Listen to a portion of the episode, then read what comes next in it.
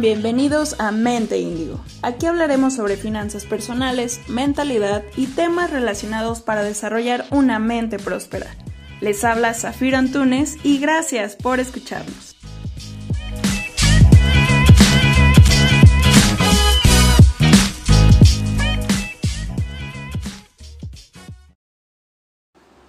Hola de nuevo índigos, el día de hoy vamos a darle continuación al tema de las cinco heridas de la infancia.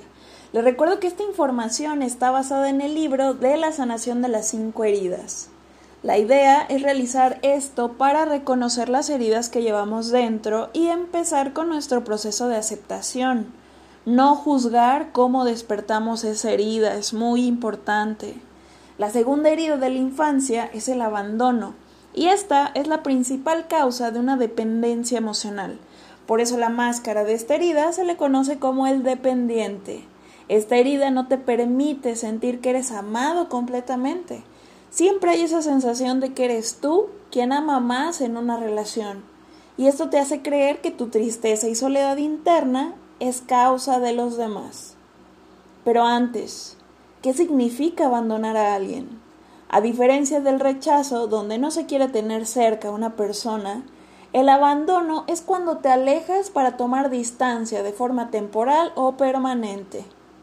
Un niño puede despertar la herida de abandono en alguno de los siguientes escenarios. Cuando llega un hermanito, es normal que la madre necesita cuidar más del recién nacido, pero el otro pequeño se siente abandonado ya que no recibe la misma atención que cuando era hijo único. O cuando ambos padres tienen que trabajar y dedican poco tiempo para el niño, o cuando el niño está en el hospital y los padres tienen que dejarle ahí por un tiempo, o cuando los padres lo dejan con alguien para que le cuide, por ejemplo cuando se queda un par de semanas con la abuela, o cuando alguno de los padres viaja mucho y no se encuentra en casa más que un par de días al mes. Es un niño que ha sufrido al no sentir el apoyo de alguno de sus padres con la conexión de amor-afecto. Solo ha recibido un cariño frío o diferente a lo que él esperaba. El despertar de esta herida se consigue entre el primer año y los tres años de vida con el padre del sexo opuesto del niño. Como características posee un cuerpo largo y delgado, con muy poco tono muscular, piernas débiles, da la impresión que tiene brazos demasiado largos, hombros caídos, espalda muy curveada hacia el frente, con alguna parte del cuerpo caída o muy flácida. Da la sensación de que necesita ayuda para sostenerse. Grandes ojos tristes o caídos, voz de niño o voz quejumbrosa, y usualmente usa ropa amplia y colgante. La intensidad de esta herida determina el espesor de la máscara que usen. Si la persona es muy dependiente, tendrá varias de esas características. Si lo es poco, solo tendrá algunas de ellas. Recuerden que tenemos la combinación de varias heridas y algunas son mucho más profundas que otras. En su comportamiento se le dificulta tener autonomía. La soledad es su mayor miedo. Busca constantemente la atención y sobre todo ser apoyado por su entorno. La tristeza profunda es una característica frecuente en su estado de ánimo. Muchas veces ni él mismo sabe por qué se siente triste. Estando a solas llora por mucho tiempo, se compadece de sí mismo constantemente. El dependiente emocional provoca inconscientemente dramas o enfermedades para sentirse con el derecho de llamar la atención o causar lástima. Cree que todo lo malo que le pasa es por su mala suerte. Usualmente dramatizan todo, por ejemplo, si su pareja no les llamó para avisarle que llegarían tarde, ellos entran en una crisis y van a imaginar el peor escenario que se les pueda ocurrir. Son personas que se que les pasa de todo, pero no lo ven como algo negativo, al contrario. Todas esas oportunidades son para llamar la atención. Piden el consejo o la opinión de otras personas e incluso se hacen pasar por inútiles tienen grandes dificultades para hacer o decidir algo por su cuenta, pero después es muy probable que no siga los consejos, ya que lo único que buscaba era la atención. Buscan constantemente el contacto físico con otras personas. Con su pareja Normalmente lo traen del brazo o de la mano, lo toca mucho y busca atraer la atención hacia él mismo.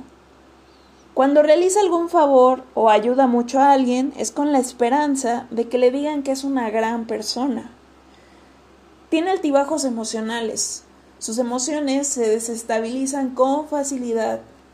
Les cuesta mucho terminar una relación. Prefieren soportar diversas situaciones tóxicas con su pareja antes que terminar solos. Por ejemplo, un alcohólico le pega a su mujer y ella sufre, pero piensa que si lo deja, ella sufriría más. En su vocabulario utilizan las frases no soporto, nadie me deja plantado, abandonado, solo y ausente. Si la persona está en el papel de víctima cuando quiere algo, le cuesta mucho aceptar un no como respuesta utiliza una voz infantil y hace muchas preguntas para comenzar a ser muy persistente. Manipula y usa el chantaje emocional para obtener lo que quiere. Llora muy fácilmente cuando habla de sus problemas y de las pruebas que tiene que superar a causa de las personas o incluso a Dios cuando le dejan esos problemas encima. Está convencido de que el otro es el causante de su felicidad. Así que ¿Cómo sanar la herida del abandono? Pues primero quiero recordarles que tu mundo exterior es un reflejo de tu interior. Por lo tanto, todo lo que te molesta es algo que no has trabajado en ti mismo. A medida que la herida crece, te abandonas, no te escuchas y no te prestas atención. Abandonas tus proyectos con facilidad y reprochamos a los demás lo que nos hacemos nosotros mismos y no queremos ver. Por eso atraemos a nuestra vida personas que hacen exactamente lo mismo, para hacernos conscientes de esto. Son nuestros espejos. Tú atraes a la persona perfecta para hacerte consciente de que lo que necesitas sanar en tu interior. El primer paso para esta curación de la herida del abandono es reconocer la presencia de esta herida en nuestra vida, aceptar que hay algo que sanar. Para ayudarte en este paso, te puedes hacer las siguientes preguntas.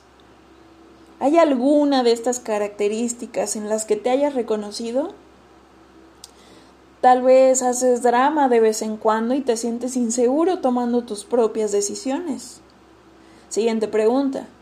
¿Has podido observar si el progenitor del sexo opuesto tiene alguna de estas características? Tal vez papá o mamá llamaban la atención con alguna enfermedad o situación que no era tan grave como resultó ser. ¿Cuáles son mis formas de autosabotearme? Podría ser que me siento solo para iniciar mis proyectos. Así que si reconociste en ti alguna de estas características, ¿qué le estás pidiendo al mundo comportándote de esa manera? Tal vez sea atención, afecto o soporte. La causa principal de la presencia de una herida es la incapacidad de perdonarse algo que nos hemos hecho a nosotros mismos o que le hemos hecho sentir a alguien. Es muy difícil perdonar porque la mayoría de las veces no nos damos ni cuenta del daño que nos estamos haciendo. Sin embargo, te tienes a ti mismo para lograr lo que sea que te propongas. Ahora asume tú la responsabilidad de sanar esta herida que surgió entre el primer y tres años de vida. Ve con tu niño interior, abrázalo y dale esa seguridad que necesita. Hazte responsable y dale tú ese amor y apoyo que tanto quiso en ese momento, pero ahora desde la perspectiva de adulto. Alimentas la herida de abandono cada que abandonas un proyecto que te gusta. No te cuidas, creas enfermedades para llamar la atención. Dejemos de alimentar estas heridas. Te vas a dar cuenta que estás sanando esta herida cuando te encuentras bien, aunque estés solo. Y busques menos la atención de los demás. La vida se te hace mucho menos dramática. Y tienes ganas de iniciar nuevos proyectos y salir adelante, aunque los demás no te apoyen. El sufrimiento no está en el hecho, sino en cómo lo percibes y cambiar tu percepción son clave para sanar la herida del abandono. Puedes llevar a la práctica la técnica de poner las situaciones en un primer nivel de realidad, Si no conoces esta técnica, te dejaré el enlace en la descripción de este video y por si este es tu primer video, bienvenido. También te dejo en la descripción el enlace de la primera herida de la infancia, la cual es el rechazo. Con esto concluyo este episodio y por favor, no olvides que ya no es necesario que un niño de 1 a 3 años sea quien tome las decisiones en tu vida. Acéptalo, perdónate y ayúdate. Lo hiciste lo mejor que pudiste con lo que sabías. Te mando un fuerte abrazo y gracias por dejar que te apapache el oído. Hasta pronto.